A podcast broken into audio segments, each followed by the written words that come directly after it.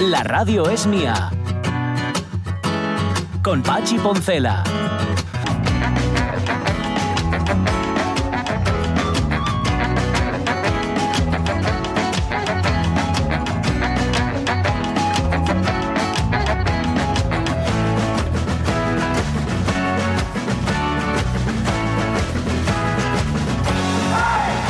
¿Qué hora es? Las 11 y 7 minutos de la mañana. Bueno, mm, vengo reflexionando sobre algunos temas interesantes que quería compartir con vosotros, porque si, no, si es que si no, no tengo con quién compartirlos.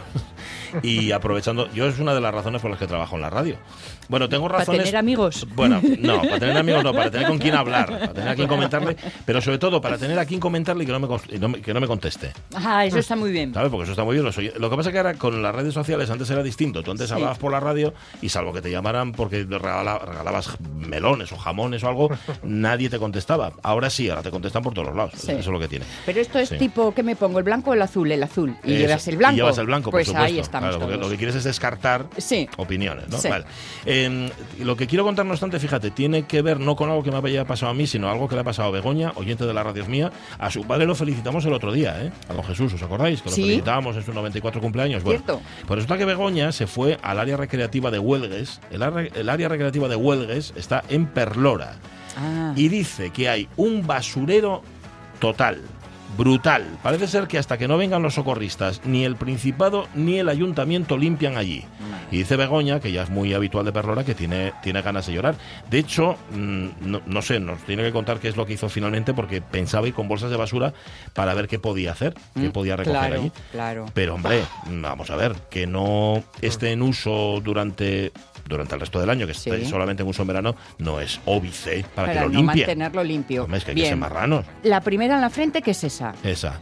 La siguiente, o anterior más bien, es ¿qué hacemos tirando cosas por el mundo? Bueno, eso ya, ¿Eh? eso ya entra dentro de la, del barbarismo. o Porque sea, con la administración hay que poner el dedo este de el dedo índice de mandar y de señalar Ya. bien tieso y todo y todo. sí. Pero igual también tiene que mirar para nosotros Bueno, en algunas Tienes, ra- cuestiones. tienes razón, me acuerdo siempre cuando se hizo una campaña en Gijón sobre limpieza Sí. y la alcaldesa de entonces, que era Rafael Figueroso, salió a decir que había que ensuciar menos. Claro. Que vale, vale, que había que limpiar más, pero que había que ensuciar menos. Mira, le cayó, le, le dijeron de todo menos guapa. Oye, Y- lo siento, pero tiene razón. Tiene razón, tiene razón. ¿Eh? Hay- No si es- ensuciamos menos, hay que limpiar eso, menos. ya sabes que yo soy muy refranera, A ver. la antigua usanza. Mm. No es más limpio el que más limpia, sino el que menos ensucia. Bueno, está muy Ah. bien. Es como no necesita más el que más necesita, sino el que menos gasta. Pues ahí, pues que, no es eso así, es. que sabes que no es así, pero. Pero bueno, vale. como remedo está estupendo.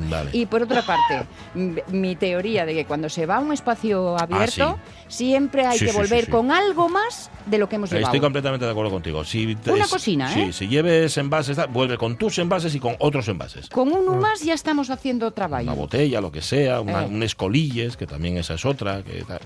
Oye, yo llevo dos días sin venir, pero el arte este de reñir y repartir culpes, Sí, mm, sí, ya eso. ves que lo tengo entrenado, Te ¿eh? voy a decir una cosa, lo- nosotros aquí, Jorge y yo, y José también, lo que pasa es que José es más silente. Lo hemos mantenido eh, alto el estandarte, ¿eh? Ah, de la repugnancia. Bien, bien, Arriba bien. del todo lo hemos mantenido. Hecho, Compañeros. seguimos siendo la radio repugnante que prefieres. Compañeros, amigos.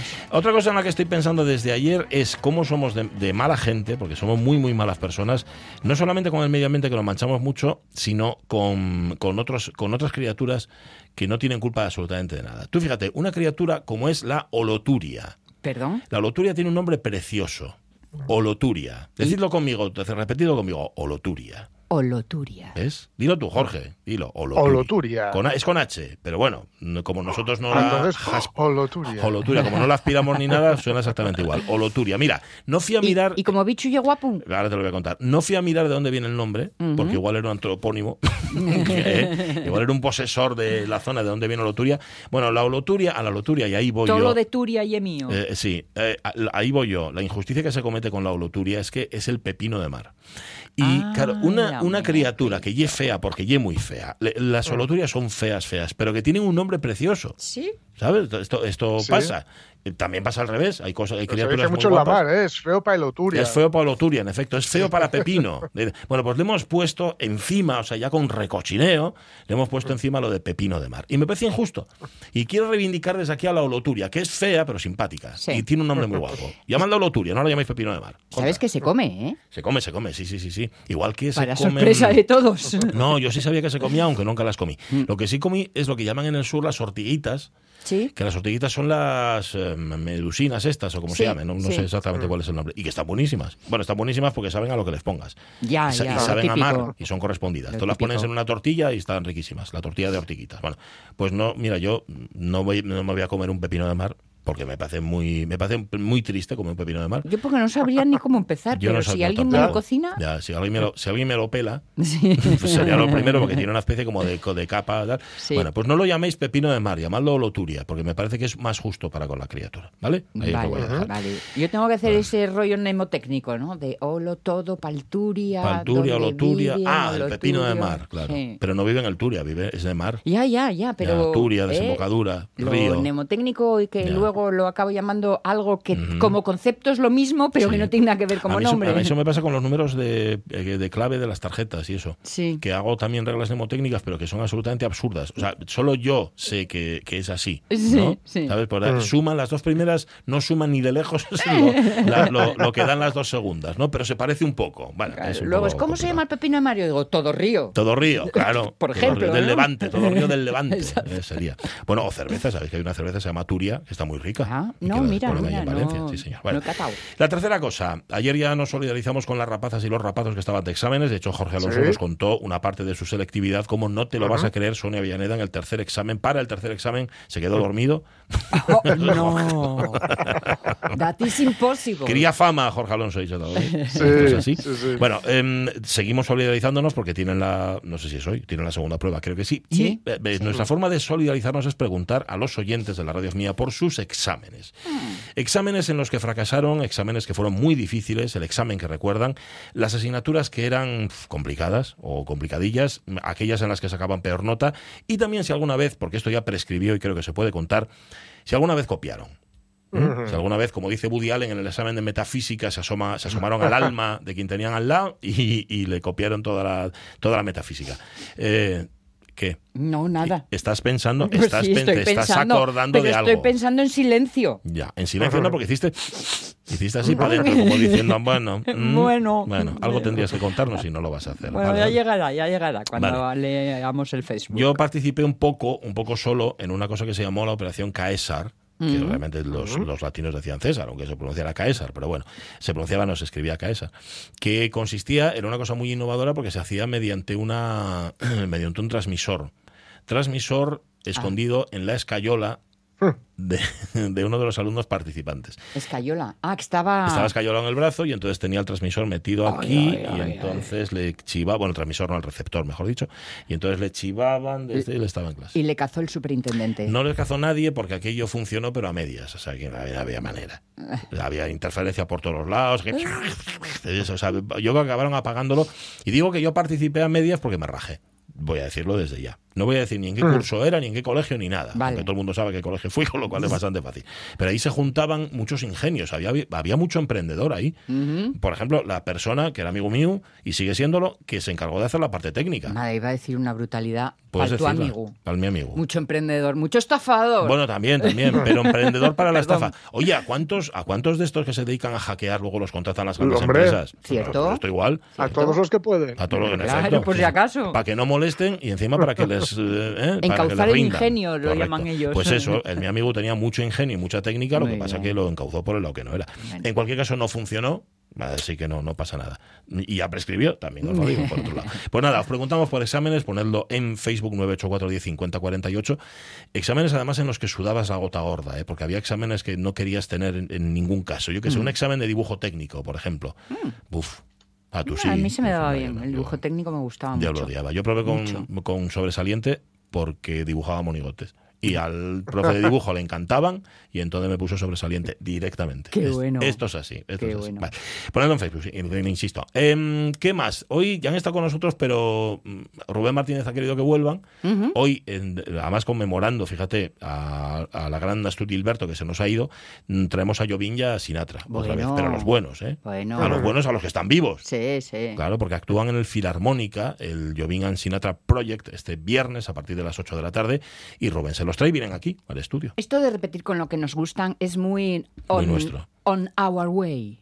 ¿Ah? Ah, es como On My Way, pero... My Way. Ah, estabas haciendo una adaptación On de... Our Way. On Our Way. ¿Cómo sería? Algo así. Pues luego vienen y van a estar aquí con nosotros. Tú sigues en Normandía, ¿no, Jorge Alonso? Allí en Yo las sigo en playas? Normandía. Bueno. Seguimos ahí en punto- un poco empantanados en Normandía. Vale, vale. vale, Creí que habéis marchado otra vez. Roma, Lombardía, Lombard, esto. A Lombardía también le gustaría ir. Seguro. Estoy segurísimo de que Hombre, sí, sí, Bueno, sí, No sí. me importaría ir a Lombardía. Además ya. hay publicaciones muy chulas, entre comillas, ¿eh? que estamos hablando de algo muy sangriento, donde te explican, bueno, todos los puntos calientes, ¿no? Sí. Digamos. Ah, que puedes ir ahí, te lo van enseñando. Sí, sí, sí. hay- publicaciones, hay libros donde Sí. que son como una guía Como de viajes, guías. como un libro de viajes. Vale, vale, vale. Pero que te dice, aquí fue donde pasó esto, aquí esto, esto, esto. Y claro, allí hay muchos restos también que se conservan porque es un negocio también. Sí, claro, claro. Guerra, Esto pues, pide a gritos eh, peli en realidad virtual. Ajá. O sea, ir- ¿Eh? irte por ahí con unas gafonas estas puestas y... No, no, en la zona, no realidad ampliada, Sí. sino virtual, que Ah, tú te que tú metes te los de lleno, que lo puedas poner en tu casa, ¿no? Pues mira, no sé si Pero que de alguna forma hagas ese recorrido y te caigan las bombas sin salpicar. Ah, y... sí. Que te caigan a tu lado, no que no caigan encima. Queda un telediario para que eso se suceda. Pues seguramente se hará. Mm, Y así eh, dices, ah, sí me evito tener que ir hasta ahí. Ya. Pero y la experiencia Ah, de estar allí. eso no. eso no lo Pero de aguantar la chapa del profe igual sí. Eso sí. Con Eso perdón, sí. ¿eh? Bueno, depende del profe. Si toca Jorge, pues es un profe. es un profe Claro, claro. Bien, eso en la primera hora, que se completa evidentemente con la revista de prensa. ¿eh?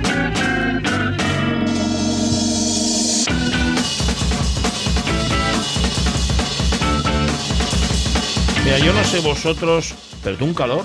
Es que lo hace. ¿eh? Estoy a punto de poner. ¡Buf! Y eso que refrescó, ¿eh? Sí, refrescó un poco. Madre, ayer cómo fue el sufrimiento. Ayer entre la calor y, ¿Y la vida? y el bochorno, la vida, todo, todo se juntaba ayer horrible, una cosa tremenda. Bueno, eh, vamos a contar titulares, los va a contar Jorge Alonso porque es él mismo quien los ha seleccionado. Sabéis Sí. que indagamos un poco la noticia, pero no del todo. Es que este titular es una provocación, totalmente. Es una provocación, pero ojo, porque está hecho, está, bueno, sale en un, en un medio afín.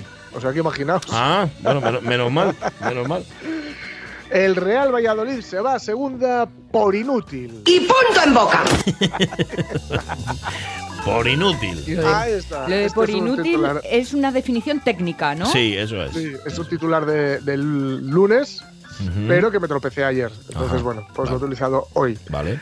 Eh, el Valladolid, si ganaba al Getafe, se libraba, no bajaba a segunda división. Ajá. Sabéis que estas cosas, en, en realidad, lo que se trata es de rematar una buena o mala temporada. Es decir, puedes librar y puedes no librar. Si estás jugándotela hasta, hasta ese último momento es porque has hecho una mala temporada. Claro, No, claro. s- no se puede estudiar el último día. Los malos estudiantes Claro. es lo que tienen, que lo dejan Claro, por última hora y no puede ser. efectivamente, ¿no? Y jugaron contra el Getafe, Getafe perdón, que es un equipo eh, experto en no dejar jugar, ¿no? en que no pase Ah, ¿sí? nada el partido. Si no le interesa, Mm. hacer que no pase nada. Faltitas constantemente, tirar el Ah. balón, sacar, perder tiempo, todas estas cosas. ¿no? Pues qué, qué- Entonces- qué chungo, ¿no? Especializarte en Sí, algo tan poco deportivo, digo yo. Sí, sí, sí, sí. Y están especializados en eso y en que no vaya nadie al campo. También, ya, no me extraña. No me extraña. No me extraña, claro. Eh, Y dice la, la crónica, ejercicio total de impotencia de un Real, de un Real Valladolid paralizado, que no generó ocasiones de gol ante el Getafe, pese a que la afición lo llevó en volandas. Solo estuvo fuera del descenso los minutos que ganaba el español. Por estas cuestiones de, bueno, de, de álgebra futbolística, ¿no? Ya. De- que si suma esto, entonces tú de esto, tú libras si, si, si pasa Sí. esto, lo de aquello, lo de más allá, y si la luna está en acuario, Eh, y no sé qué. eso es. Eh, bueno, solo sucedió durante unos minutos, efectivamente, porque luego la Almería empató y nada, se va a segunda por inútil. Por inútil, me encanta, me encanta. Esto me recuerda, me recuerda aquella canción de Craig que, que dedica al siglo XX y dice que Ah. ni llegó a ser un siglo por payaso. Que no, que no sé, luego no justifica el porqué lo de por payaso, eh, aunque él quería decir que claro, se Pero quedó con, gusta, con me 99 gusta. años en lugar de con 100. Dice, no llegó a ser un siglo por payaso, pero es lo mismo. No llegó a quedarse en primera por inútil. Que eso, que eso está muy bien. Oye, Sí. pero me has dejado pensando, fíjate en eso, de que hay equipos especialistas en, en negar el fútbol. Sí, O sea, en- sí, sí, sí. qué- qué Depende un poco del entrenador, pero son equipos que suelen coger el gusto a esa tradición, ¿no? Y por ejemplo, mira, con la época de dorada del catenaccio, el catenaccio es una forma italiana de jugar que, se- que quiere decir candado, Mm. Mm. que se trata de armar muy bien desde atrás y luego tener jugadores rápidos, eficaces y brillantes adelante, pero uno o dos, ¿eh? Con eso, con eso vale. y, y pillarte a la contra, ¿no? Defender muy bien, pillarte a la contra, pero también pues hacer faltitas si ves que el otro equipo empieza a mejorar, eh, sacarles un poco del partido, ¿no? Un poco de trash talking que se llama, ¿no? Esto de eh, decirle, hablarle, eh, a- preguntarle Bueno, por bueno, la bueno. hermana o por el hermano. Bueno, bueno, qué, qué Ah, mal me parece. Ah, Y, y esto, por ejemplo, el Inter de Milán lo hacía muy bien. O Ujú. lo hace ya no tan bien, pero lo hacía muy bien. Y lo que pasa es que en su momento le libraba que tenía gente como, por ejemplo, Luis Suárez, nuestro Luis Suárez, el Sí. rico balón de oro español, Sí, señor. que era muy, muy, muy, muy bueno. Sí. Muy, muy, muy bueno. Y que cuando enganchaba el balón, pues, en fin, hacía, hacía maravillas. Pero sí, hay, hay aficiones. Eh, por ejemplo, eso, la italiana, la de- de- del Inter, por poner un ejemplo, el Milan era otra cosa, ¿no? Pero que aplaudían una buena defensa.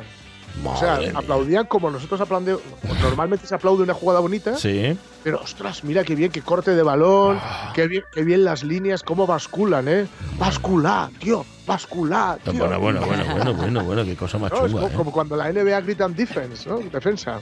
Eh, ah, sí, se grita Claro, eso, sí. la, NBA, la NBA cuando no tienes la posesión, Sí. el público te anima gritando defensa, defensa, ¿no? Bueno, oye, me parece bien. Los pobres Claro. defensas, ¿qué pasa? Que nunca les toca No, que les es, es que, es además en, en baloncesto defi- defienden todos. Claro, Ya. eso también, Es eso también. Defiende, defiende todos, pero bueno, en, en el fútbol moderno, eh, desde la naranja mecánica de Cruyff en el 74, que esto de que atacar todos y defender todos, Mm. es raro el jugador que, no, que, que se libre de defender. Messi y poco más. Ujú.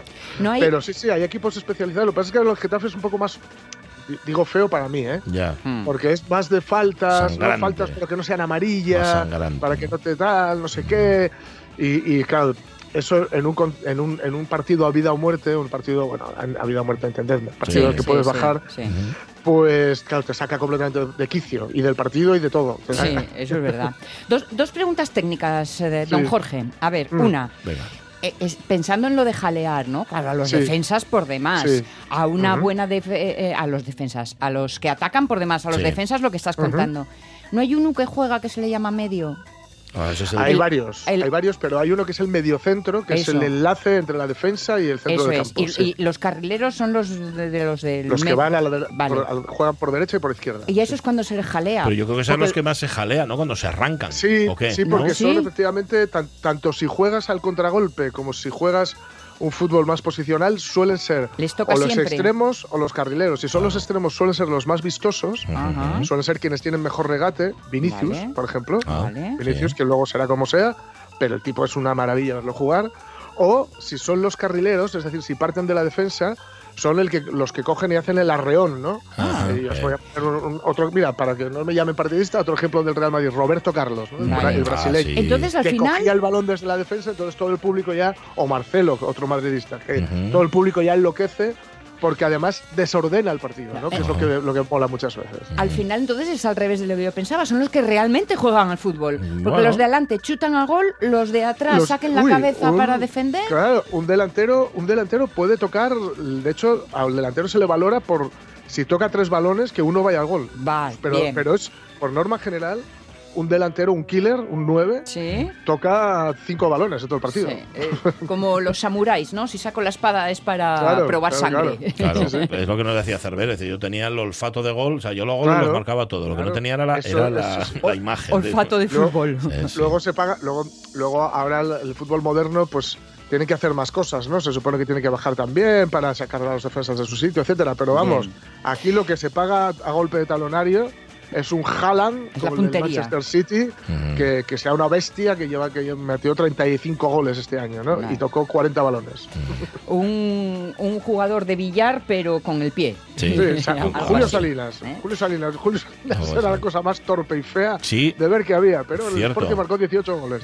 Ah, Coima, ¿no era portero Julio Salinas? No, calla, No. Ah, no, ese es tu bizarreta. Oye, una, Perdón, una pregunta. ¿Acabaste de ir a la tertulia de fútbol? Sí, Digo, no, por- una por- pre- otra pregunta rápida. Venga, venga. Es, eh, mm, eh, Venga, que me está interesando hasta a mí. a- Venga, hablando de fútbol, a fútbol italiano que mencionabas, Sí. ¿hay un prefútbol o un fútbol clásico italiano donde juegan como muchos a la vez y a barullo? Sí, Así. en Eso Florencia. Y es muy violento. Ajá. Vale, vale, muy, vale. muy, muy violento. ¿Eso es a lo que se llama calcio?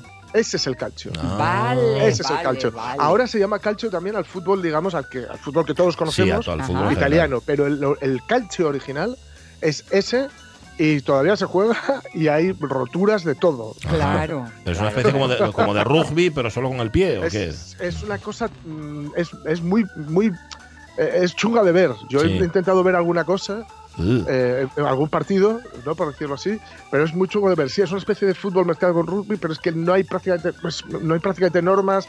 Es, tiene mucho que ver con, con cuando eran ciudades-estado, las Ujú. ciudades italianas, Sí. con lo cual hay una rivalidad brutal. Eh, O sea la que es como- está permitida, es- en fin. Partido de patio, pero a lo bestia. a lo Pero a lo bestia. bestia. Eso es. Venga, bestia. al montón Guillegrando. Ah, Sí, bueno. sí, sí, sí.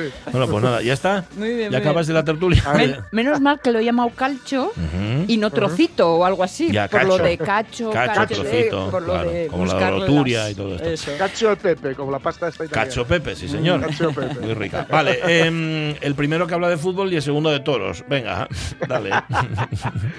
Un toro se cuela en plena autovía en Asturias y obliga a cortar el tráfico. Hola. Ahí está.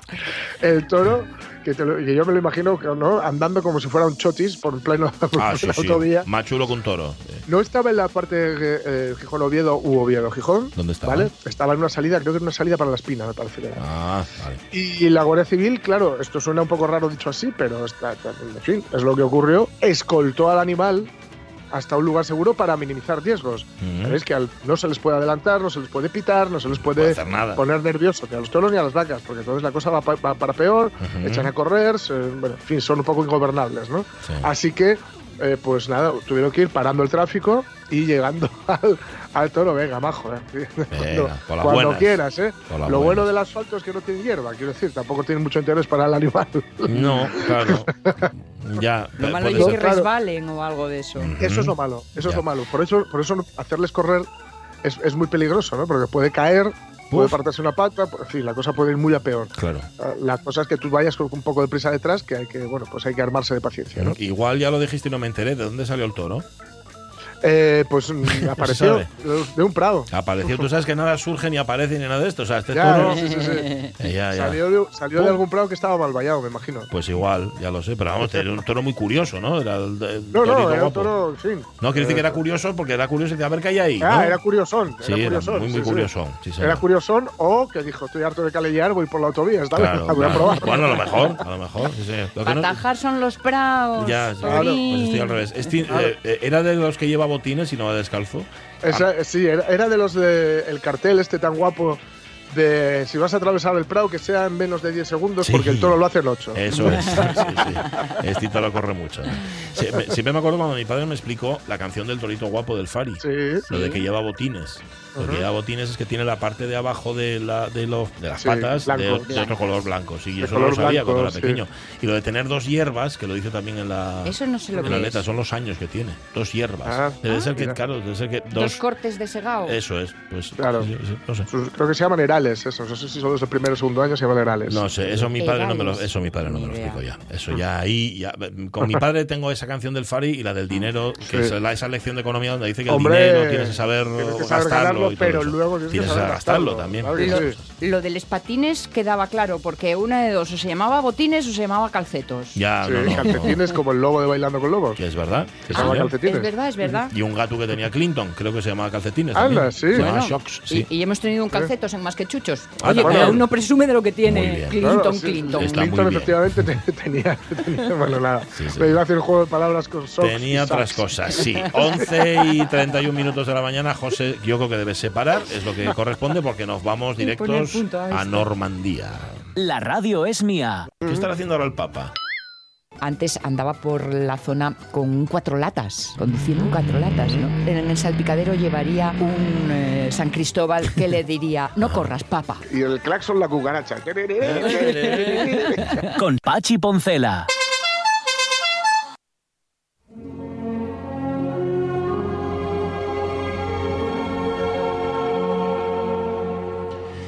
11 y 31 minutos. Pues, señor, ayer Jorge Alonso nos estaba contando que para meterte en el continente habían Sí. probado los aliados otras vías que no eran la más directa, que era, no era atravesar el Canal de la Mancha, sino, asombrados niños, ir por, el- ir por el norte de África, ¿verdad? Sí, sí, sí. Tomar el norte de África, pasar a Sicilia, de Sicilia a Sicilia, ya sabes que con la ayuda de la mafia.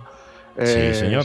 Sí, sí, neo- neoyorquina, con las conexiones a la mafia neoyorquina y siciliana. Así fue. Desde Sicilia saltar a Italia y desde Italia, bueno, por un lado, matar dos pájaros de un tiro, ¿no? Que sería, por un lado, reconquistar Italia Mm.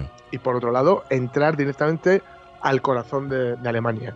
Esto no pudo ser, entre otras cosas, por Monte Cassino, ¿no? Porque ahí en Monte Cassino Bueno, eh, Montecassino es una, bueno, hay una cordillera y hay un, había un, había un monasterio en el que los alemanes armaron una defensa numantina y bueno, fue seguramente una de las batallas más sangrientas de la Segunda Guerra Mundial Sí. y nada, no, aquello no, no funcionaba, creían que iban a ir mucho más rápido, pero no fue así porque, porque eh, Alemania tomó el control de la situación, no se fían de los italianos que finalmente cambiaron de bando, ujú.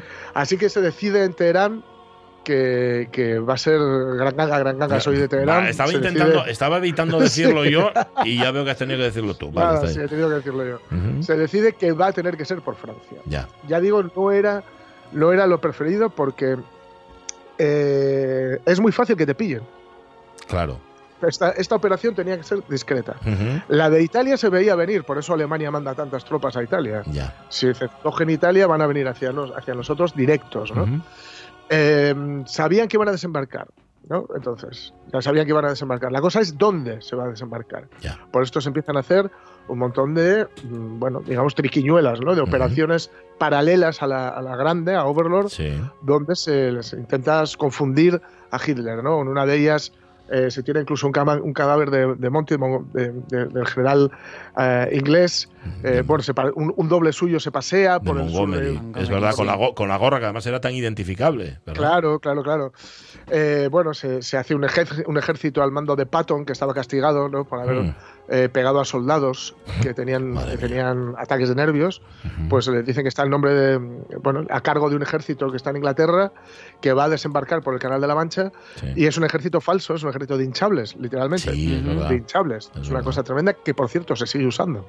Ah, sí. Eh, esta, sí, esta, esta, sí. Fíjate. El conflicto entre Rusia y Ucrania, que por cierto ayer ha tenido un- una. Sí. Bueno, ahora tenemos la guerra eh, Bueno. ecológica, digamos, Sí.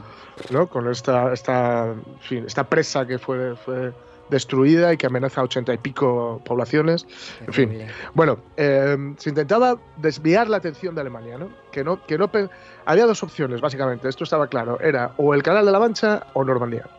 O sea, o, o- o al norte o al sur, mejor Sí. dicho, ¿no? Ujú. Eh, una era más corta, pero el tiempo solía ser peor. La otra era más larga, pero estaba muy bien defendida.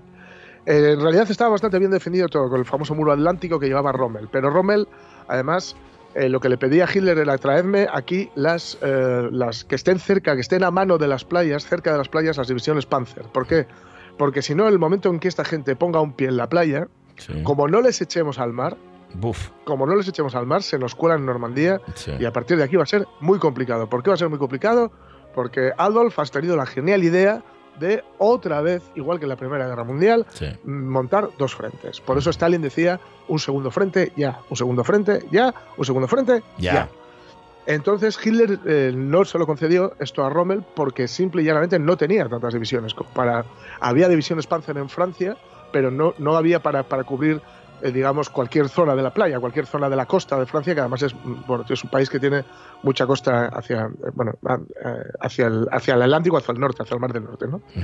Eh, hubo un momento clave, pensad que aquí, mm, o sea, se- esto se prepara durante dos años. Lo primero porque el ejército americano no existía o, o era testimonial. Había que entrenar a, a unos soldados, a un montón de soldados, había que entrenar. Había que fabricar mm, buques, había que fabricar aviones. Aviones, primero, todo, sí. primero se pretendía eh, y se consiguió, salvo en Omaha Beach, eh, bombardear las defensas alemanas, ¿no? Para que los soldados no se encontraran con, con- en fin, para que no fuera una picadora de carne aquello. ¿no? Sino, Omaha sí lo fue, y aún así consiguieron consiguieron tomar la playa, ¿no? Eh, requería un esfuerzo, en fin, de intendencia y de organización brutal. Por eso se coge a Eisenhower, que era un general que no tenía, bueno, así como que mucha, mucho carisma, mucho tal, pero era un organizador tremendo y sobre todo tenía mucha paciencia Mm. muchísima paciencia para aguantar a, a los, a los otros gallos que estaban por el corral. Claro, ¿no? es que era, era como el discretín, ¿no? Y aparte Sí. tú, tú le veías y no tenía pinta de héroe, ni mucho no menos. tenía Parecía un pinta señor de mayor. nada, ¿no? de nada, tenía nada, nada, tenía pinta de estar viendo una obra aquí cerca de, Sí. de mi casa, ¿no? Sí. Pero era, era un grandísimo organizador. Fijaos que va a haber tropas aliadas de Estados Unidos, Gran Bretaña, Francia, Canadá, muchos más países, la Francia liberada, claro, o sea, mejor, la, la Francia de De Gaulle, ¿no? Ujú. va a estar ahí representada, muchos republicanos españoles, muchos republicanos españoles que habían huido. Y mm, bueno, se esperaban las órdenes del despliegue, todo estaba perfecto, pero ya se sospechaba que em, se podía filtrar la información. ¿Y qué ocurre? Que hace malo. Hace muy malo. Muy, muy, muy malo. Por eso voy a parar un segundín Sí. para que recordemos a James Martin Stagg. A James, James Martin Stagg Ujú. Era un capitán que se encargaba de la, de, digamos, de la meteorología. Ajá. ¿Vale? Era Sí. el meteorólogo. Sí. Y tuvo una reunión fundamental para todo esto porque si esperaban a la siguiente buena, digamos, a la siguiente luna, Sí. esto va, va- va de mareas la cosa, muy probablemente, o sea, los servicios de información decían que la Alemania nazi se iba a enterar Uf. de que iba a ser en Normandía. Sí. Y si se enteraban de que era en Normandía, iba a ser una matanza, no iban a poder desembarcar. Con lo cual habría Claro. que empezar de cero la operación. Bueno, pues James Martin Stagg estudió toda la información que tenía y dijo, tenemos una ventana de unas horas Buah. este día. O lo hacemos Sí. ahora o. Primero, el 5 de junio iba a ser, no pudo ser, Sí. porque hacía demasiado malo, pero el 6 de junio él dijo que por la mañana iba a haber un momento, una ventana de, ojo, mal tiempo, Sí. Mal tiempo, pero navegable. Sobrellevable. Vale. Sí. Así que ahí van, por eso, por eso muchos tanques se, se quedan en, en el canal, muchos tanques se hunden por, Mm. por- por la, por la mar picada que había, ¿no? Pero fijaos que se ponen en marcha 4.000 buques, 1.200 aviones, Buah. o sea, es que no nos imaginamos. Todo- todo- Ujú. no nos imaginamos lo, lo que, lo que esto era. Eh, Eisenhower eh, preparando, eh, bueno, la 101 que habíamos comentado ayer, 101 Airborne, que había saltado detrás de la, retaguardia eh, alemana, Sí. ¿no? para, para boicotear, para acabar con ciertos cañones, para que no pudiesen bombardear las playas, etcétera. Eso había funcionado regular, pero bueno, ahí estaban. Y Eisenhower lo veía tan crudo, pero tan crudo, que ya tenía escrita la carta asumiendo la responsabilidad. Ah, sí. Sí, sí, sí. Previsión. tenía la carta asumiendo la responsabilidad. De hecho, cuando le llegan la- eh, la- las noticias de la crisis de Omaha, está a punto de mandar que se retiren las tropas. Porque le dicen, no, no, no, no, no, no. Hay que volver porque nos, nos van a matar a miles, a miles. Y esto no puede ser. Pero le, poco, poco después, claro, estamos hablando de un momento en que las comunicaciones no eran como ahora. ¿eh?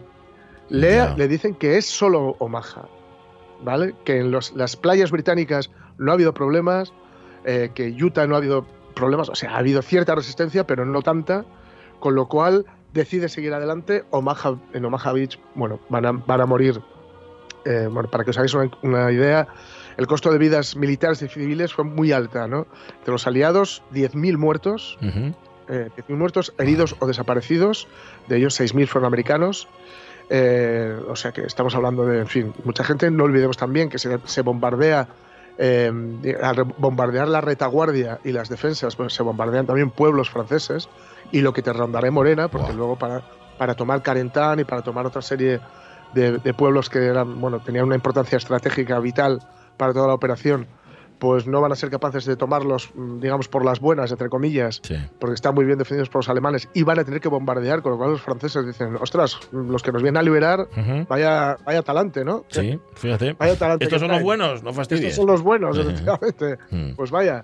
Pero el caso es que al final del día, al final del día, eh, 155.000 tropas aliadas están en la costa Bueno, y tienen el control de 80 millas cuadradas de la costa francesa. qué barbaridad. Fue un éxito, un éxito militar y eh, no va a parar aquí. Luego va a haber que batallar Normandía palmo a palmo. Sí. Pero una vez que caiga Normandía y que se libere París, eh, ya es cuestión de tiempo todo. No se va a conseguir, lo decíamos ayer, eh, lo de en Berlín por Navidad. Ujú. Eso no va a ser posible.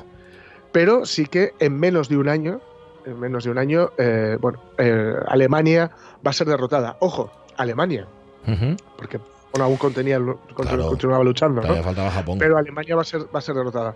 Eh, es, es hasta la fecha, y esperemos que siga siendo, la, la operación anfibia, evidentemente, más, eh, en fin, más grande, más, más espectacular, con, que más, con más efectivos de la historia, ni las guerras médicas, ni los persas en, Mm. en, en- en las termópilas, ni nada por el estilo. Ujú. Y, dejadme que cuente, siempre lo, siempre lo cuento, el factor, dos cosas muy rápidas, Venga. porque además se me ha olvidado mandar un corte de salida.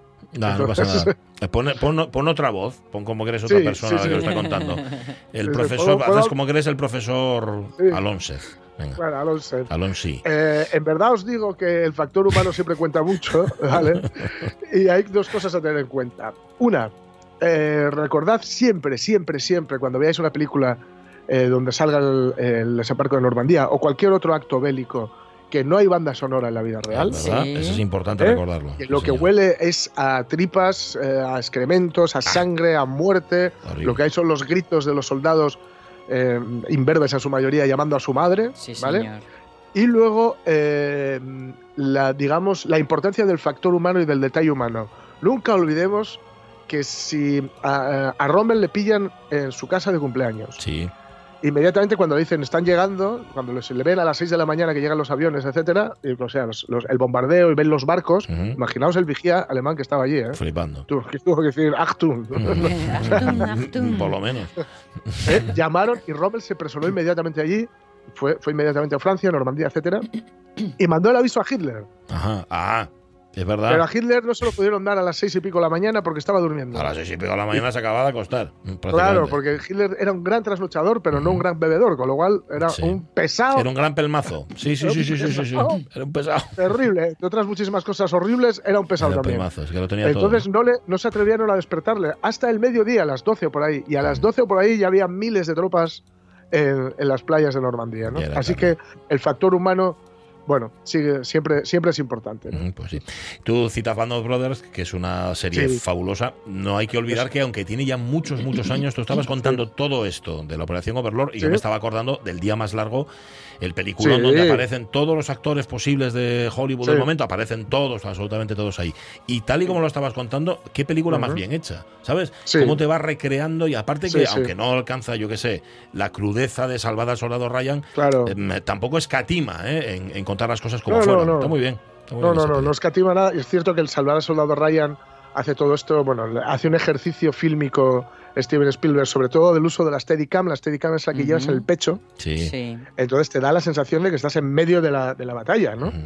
Y esta es, eh, las cámaras acuáticas, cómo siguen a los, a los soldados cuando saltan ¿no? de las lanchas, porque es una carnicería y, y como algunos mueren ahogados porque iban, iban con, con un equipo tan pesado. Es que, como, como suele decir Pachi, el papel lo aguanta todo. Sí, eso es verdad. sí. Entonces, cuando, estaba, cuando estaban planeándolo todo, vamos a ponerles esto, y esto más, y esto de aquí, y esto de aquí, y esto otro. Y llevaban todos una impedimenta terrible. Entonces, cuando tenían que saltar, cuando tuvieron que saltar de las lanchas, porque los estaban masacrando con Sí. las ametralladoras en Omaha, digo, ¿eh? solo en Omaha, en el resto no, no hubo problema, o no hubo tanto problema, se, se hundían irremediablemente. Claro. No podían- se hundían porque llevaban muchísimo peso. Ujú.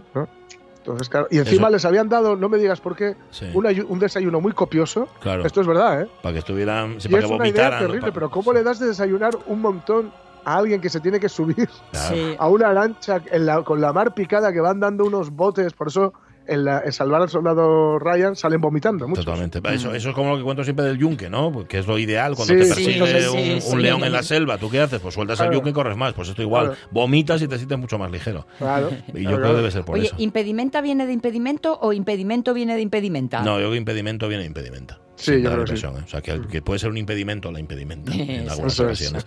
Operación Overlord contada en dos. Eh, habría mucho más que contar, evidentemente, pero había que recordar sí, el efecto sí. de ese marco de Normandía, que ayer era 6 de junio y hoy es día 7 y todavía estaban en ello. Las 12 menos cuarto, música, por favor.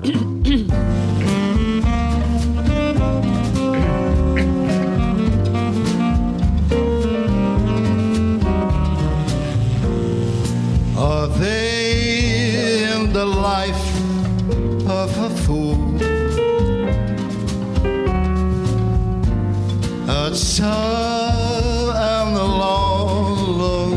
Pues no hemos mirado, pero seguramente Astrid, Gilberto grabó en algún momento Orfeo Negro, la, la canción de Orfeo Negro, la banda sonora de esta película. Bueno, no sé, igual tiene el dato Rubén Martínez. Rubén, ¿qué tal? Muy buenos días. Hola, buenos días. Qué Hola, gusto hola. tenerte aquí. Oye, qué, qué tristeza, ¿no? La muerte. Rita Lee eh, hace 15 días Sí. o menos que no llega y Astrid Gilberto antes de ayer. Qué cosa, ¿eh?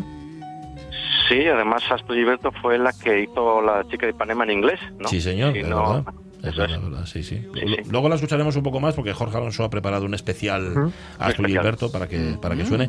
Bueno, esta voz que están escuchando es la auténtica de Frank Sinatra. Es la auténtica de Frank Sinatra, ¿sabéis?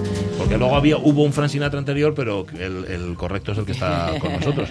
Que realmente se llama Antonio. ¿Qué tal, eh, Frank Sinatra? ¿Cómo estás? Buenos días, bien, muy bien. Con nosotros. ¿Cuántos colegas te llama Fran de diario ya? Eh, ahora ya unos cuantos. Ah, sí, Y subiendo. Antes también, pero era en secreto, era en privado, ¿no? Ahora Era más, a la cara. era más eh, petit comité. En petit comité, sí, señor. Baudí, ¿cómo estás? Pues estoy como un queso para entrar a vivir. Totalmente, totalmente. Ya tienes, ya tienes sitio aquí en, en el estudio Yo de la quiero que me pongas en nómina ya porque ¿eh? Totalmente. Y una placa que vamos a colocar aquí en, en el estudio. yo lo que estoy esperando es que Antonio se meta ya en la mafia para que podamos ganar dinero. Ah, claro, claro. No os lo aconsejo, ¿eh? Esto puede, ser- puede salir mal. Si te metes en la mafia puede acabar, puede acabar muy mal. O Ru- eso o sin meñique. Eh, También, también. Rubén, concierto de estos señores, de esta banda estupenda y de estos dos cantantes eh, excelsos, el viernes, ¿verdad? Viernes, eh, bueno, prim- primero quiero decir que lamento no estar ahí con el Rap Pack, pero mis obligaciones laborales me lo impiden Sí. y, que no hay, y que no hay micros para tantos ya, pero bueno. Sí, sí hay, sí hay. Se- hay, quer- bueno. Querer es poder ¿no? y además se comparte. ¿no? Nos No, arrejuntamos, no por, te preocupes. por eso no te Sí, preocupes. pues eh, este, este viernes en el Teatro Filarmónica de Oviedo, eh, Sinatra a Jovín. Ujú, Claro, que esto es como todo, ¿no? Los espectáculos se van madurando, van madurando con el tiempo. Lo que vais, lo que vamos a ver en el Filarmónica es un, es un espectáculo ya mucho más asentado que cuando os entrevistamos la última vez que estuvisteis aquí. Cuajao. Imagino, ¿no? Más cuajado. Sí, sí, sí, totalmente. Bueno, todos lo podrá decir eh, Baudí. eh, suena todo muy bien, los compañeros, mm, todos nos estamos mucho más conjuntados y hemos metido alguna, alguna novedad como esta canción de Orfeo Negro. de- Ujú. Porque esto, esto es una grabación vuestra. ¿Dónde es? ¿Dónde la estáis cantando aquí? ¿Os acordáis? Esto, no sé si fue en el, igual fue en el cierre del Festival de Jazz de, de Gijón, en. Pedro Jovellano. Suena muy bien, ¿eh? por cierto, la grabación. Este eres tú, Baudí. ¿Cuándo supisteis que, eh, además de un divertimento, esto iba a ser algo serio? Hombre, cuando me llamó su hermano José Ramón Costa, nuestro amo y señor, Sí, señor, que manda. para proponer este proyecto maravilloso. Está bien- Cantando no sé, pero hablando os parecéis muchísimo. Cantando ya lo dudo más. Yo también. pues José Ramón Costa, cuando me llamó para montar esta bendita locura, vamos, teníamos muchas esperanzas de que funcionara porque es un proyecto ya de, de salida, parece muy atractivo, ¿no? Sinatra, Jobim Project, recordando en clave de jazz una relectura de este disco fantástico que grabó Frank Sinatra con canciones de Tom Jobim del 67. Yo lo sé porque me dijo José Ramón, yo no había nacido entonces. No, no habías nacido tú. no, vamos, doy fe, doy fe. De hecho, se, se acaba de sacar el DNI. Exactamente. No, que dice que se lo acaba de sacar, o sea que no lo tenía de antes. Sí, porque el sentido común tardó mucho en llegar. Sí. Aún está de camino. Estás en Aún ello, está ¿no? de camino. Te lo están trayendo desde Pernambuco, me da la impresión. ¿eh? No, y cuando hemos empezado los conciertos y hemos visto la respuesta que tenemos por parte del público, dijo, "Oh, esto funciona, esto funciona. Y creo que el primer, si no me recuerdo mal, fue aquí en Oviedo, en el claustro de la universidad, creo recordar. Y a partir de ahí empezamos ya, estuvimos en Madrid, creo que siete u ocho veces en la Sala Galileo, dos veces en el Teatro, el teatro Alcalar, y todo siempre con, con, con lleno absoluto. En León estuvimos también, en Galicia, tres o Santander cuatro estuvisteis veces. también, ¿no? Santander, en Logroño, bueno, yo qué sé. Un montón de. Bueno, gira internacional dentro de un minutín ya. Estemos, ya estamos en ello, está- estamos ¿Ves? trabajando en ello. En marzo creo que tenemos ya un par de fechas en Alemania y Austria. Ajá. Ahí estaremos. Eh, ¿Tú te acuerdas, Antonio, de aquel primer concierto? Eh, ¿Y sí, cómo saliste? Bueno, pues fue, fue, Vivo. muy complicado por las circunstancias personales que nos acompañaron, porque mi madre, Ah, es cierto. que Dios la tenga en su gloria, pues había fallecido el- dos días antes. Entonces ten- teníamos que hacerlo, pero Era Pero, duro, era duro personalmente. sí, ¿no? sí, fue duro, fue sí. duro. Vale, Y cuando te pones a cantar de repente y dices tú, ah, vaya, ya está, ¿no? Y te- todo encaja, todo. eh, fluyó todo bien. Fluyó todo muy bien, eh, excelentemente bien. Me sorprendí a mí mismo porque dije, no, pues está saliendo todo perfecto. Está saliendo todo No, perfecto. yo, yo creo que influye mucho también el ambiente que hay pre-concierto Entre vosotros, ¿no? entre nosotros. Sí, Hay un ambiente ahí mágico, nos queremos todos, nos llamamos muy bien, hay muchas risas, mucho cachondeo. Antonio consigue algo imprescindible que es hundirnos a todo alrededor de una botella de whisky, que eso es muy importante también. Eso os iba a preguntar si tenéis algún rito em, el previo chupi- a el los chupitín conciertos. previo al concierto, eso no puede fallar, esa es una obra Sí, de- llevamos un- una botellita y entonces nos reunimos ahí todos. Incluso los astenios toman su, Sí, ¿no? su brebaje y tal, y ahí. René, René tiene edad, el contrabajista, para tomar alcohol. Yo creo que Sí, no, sí, ¿eh? tiene una edad insultante, pero sí la Es muy tiene. joven, muy, muy joven. joven, muy joven. Oye, Rubén. Edad, edad y proteína. y también, también. Oye, Rubén, ¿tú ya los viste? ¿Ya los viste en directo? Yo, yo quería aclarar que creo que el primer concierto fue en el Manglar. Ah, eso Podría discu- discutirlo. Ah. Pues ahora sí que me pillas, no estoy seguro. ¿eh? Yo sé que en Manglar hicimos un par de sesiones, una gratuita para socios y otra después, No, pues sí. pero no sé si me... Bueno, Sí. pues... Hemos tocado en tantos sitios. Sí, ya. Es que ya no me acuerdo. Ya, ya, normal. Bueno. Pues ahora mismo me pillas. Si no sabes decir mejor nuestro, nuestro hombre y señor José Sí, Ramón José Cuesta. Ramón Cuesta porque igual yo ahora mismo no me mejor. acuerdo. Eh, yo te preguntaba, Rubén, si los habías visto tú ya. Sí, sí, yo los vi la última vez en el Jovellanos de Gijón y en el y en Bueño. Esas- Esas Ah, es verdad. sí. Hombre, Ya es de Bueno, buen hombre, papi. Vale. mítico festival. Sí, señor. Hombre. Es que ahí lo, lo difícil es no sonar a imitación. Es decir, no estáis imitando ni a Frank Sinatra Claro, ni a no, Jovín, sino no. que estáis recreando. Eso, Eso es Y mejorando. y- sí, No te pases. Eso es inimitable. Los arreglos, los arreglos que han hecho, que han hecho Sar Rodríguez y, y, ah, hemos dado una vuelta a, los temas. Incluso hay, hay trozos que por el tema de la mercadotecnia, en cuando, cuando grabó Sinatra y Jovín, fueron cercenados, estrofas, y entonces hemos intentado meterlas gracias al maestro Baudí, que las ha añadido, y bueno, la hemos, hemos trabajado bastante en el, en el texto. ya. Yo creo que, que la intención nuestra no era hacer el típico trabajo de tributo, Ajá. era hacer como una relectura en clave de jazz Sí. del, de ese disco, porque claro, para ser igual que hicieron ellos no, No, tendría no. ningún sentido. Evidentemente. Claro. Y hacéis el disco entero, incorporáis canciones que no Sí. estaban, ¿cómo es? Hacemos el disco entero y Disco además entero, en- Más, sí, prácticamente entero y más alguna. Cogemos estándares, cogemos también el, el coge estándar brasileño y otro coge estándares de swing.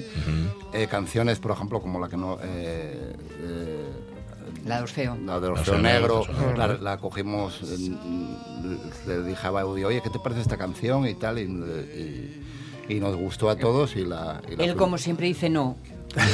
Sí. Siempre dice no, no Sí, me a gusta. Yo le, yo le pongo no se puede. Le pongo primero la bebida espirituosa y... ¿Qué te parece, Baudi?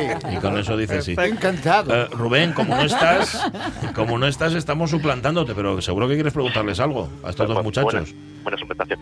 Sí, quería preguntar a Antonio y a Baudí. eh, es- estáis con este disco, pero luego Sinatra hizo otro disco en el 71, Mm. titulado Sinatra and Company, que había canciones de Jovín. ¿Es- ¿Este disco vais a seguir también luego con este?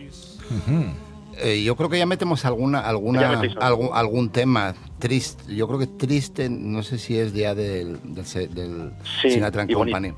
y bonita también. Y bonita la tenemos, la tenemos eh, ya casi, casi hecha. Lo que pasa es que, bueno, eh, por motivos de tal todavía no la hemos metido, pero bueno, en cuanto se pueda se hará, si Dios quiere. Seguro que Bueno, sí. y el concierto, aparte de los temas del disco, lo que hacemos es un dividirlo en diferentes partes. Está la parte esa de común, Antonio y yo, con los te- temas del disco. Luego una parte que se queda Antonio solo en el escenario, que voy a descansar un poco yo, porque no soy de trabajar mucho, ya sabes. Y queda Antonio haciendo los clásicos de My Way, Under My Skin y demás. Luego vuelvo yo, me quedo un ratito solo con la banda, haciendo también algunos temas brasileños. Y luego nos volvemos a juntar para el cierre final. Co- Correcto. Eh, Baudí seguramente en el momento en el que descansa de este concierto sale rapidín, rapidín, rapidín del Filarmónica, se va a una sala donde da otro concierto él con su repertorio, vuelve y se incorpora al resto. Esto me pega, esto me pega todo. Sí, sí, me lo creería. Absolutamente. Claro, no, no, Verídico, absolutamente. Lo estoy viendo, lo, lo- lo estoy viendo. Oye, ¿y, y disco vuestro? Es decir, grabar esto, bueno, grabar esto o no esto, lo que que, lo que veáis, y sacar un disco con este proyecto, ¿qué? Pues, ¿Eso cómo va? El disco está grabado ya. Ya está grabado. Está grabado, está ahí en formato, ya está en el horno a punto de salir. Qué guay. Un poco más adelante haremos una presentación. Ah, Estamos barajando porque tenemos un concierto en septiembre en la sala Galileo Galilei, una vez más ahí en Madrid. No sé si lo haremos ahí, a ver si hay tiempo para todo. Sí. Pero eso, como lo lleva nuestro querido amo y señor Ah, José Ramón claro, Poza, sí. pues Eh, vale, podemos confirmar las fechas. pero- Pero, sí está ya en el horno. pero habéis entrado en el trapo, habéis entrado en el trapo, con lo cual ahora tenéis que contestar más. ¿Lo habéis grabado en directo o lo habéis grabado en estudio? Estudio, estudio. Estudio, vale. ¿No le resta el estudio a vuestra a vuestro proyecto? Hombre, yo hubiera preferido un directo. ¿Verdad? Pero aparte, técnicamente es más Es más complicado. complicado. Vale, vale, vale. Bueno, bueno, está bien. Eh, eh, por organización, perdón, eh, un paréntesis muy rápido. La próxima vez que llame a José Ramón, ¿tengo que llamarle amo y señor? Sí. Amo y señor. Amo y señor. Vale, Ah, vale, muy vale. señor. No, pues anotarlo en la agenda. Si quieres, vamos O tampoco. también mucha gente aquí en Asturias le llama el Centollín, ¿no? El centollín. Centollín, que es Almudena Iglesias, nuestra querida Sí. compañera Sí. Almudena, le llama Centollín y muchas otras personas de aquí de Asturias, porque él fue el primero que organizó aquel Centollo Jazz, Centollo Rock, Ah, Centollo Rock, algo vale, así. vale. Es que, es que estaba, estaba repasando su físico. No te estabas en y- momento no patio lo de veía, colegio. No lo veía centollín, la verdad. No, me parece más que el pepino del mar. Como la loturia. Llámala loturia, hazme el favor. Venga, Rubén, tira. Tira que vas bien. ¿Alguna novedad el viernes en la Filarmónica, An- Antonio? Eh, creo que habrá, habrá alguna sorpresa. Creo que Sorpresa, habrá alguna sorpresa, eh, algún dueto, Mm. cosas nuevas. sí, ¿Algún alguna- dueto con, con otras voces que no sean Sí. las de Mm, Sí, eh, es, al- es alguien que es infinitamente más bello que. Y, y canta mucho mejor que nosotros que. Mejor. Vale, vale, vale. Apuesto por una ella, Sí. pero... Seguro, tiene, vamos, tiene toda seguro. la pinta. Porque claro, vuestros colegas ahora dicen, ay, yo también quiero, ¿no? Me imagino que igual al principio no lo acababan de ver, lo del proyecto este, y ahora todo el mundo se apunta, ¿o qué? Oye, ¿puedo un temita? Sí, sí, me aparecen algunas ofertas, sí. Sí, ¿eh? Siempre que se puede, vamos encajando los colegas ahí, siempre. Vale, vale. Venga, Rubén, que, que de verdad que te estamos suplantando y me da mucha rabia Que no, que no. pisarte. Venga, venga, tira. Sí, yo tenía una, curiosidad. Si era este disco de, de Sinatra fue una concesión a Mia Farrow, o porque estaba mal con ella, ¿no fue así un poco? Ah, sí. ¿Os, os consta? Ahí el tema de No les consta ninguno de los no tengo ni idea. Eso, investigar. ahí, ahí sí que me pilla. ¿no? A ver, eh, Sinatra, Sinatra se puso a mal con Mia Farrow porque Mia Farrow protagonizó La Semilla del Diablo Sí. y Sinatra le dijo que ni hablar, que ni hablar, que ni hablar y ella se empeñó y la protagonizó. No sé verdad. si ya si esto es antes o esto es del 67 y La Semilla del Diablo voy a mirar de caño es. Pues, eh, Del sí, el, 60. el disco es de 67. Ujú, Vale, déjame Que me Sí, imagino es yo prácticamente a la misma altura. Sí, pero es no sé, no sé si. Es por ahí, es por ahí. Bueno, espera. Pero se fue por esto, bienvenido.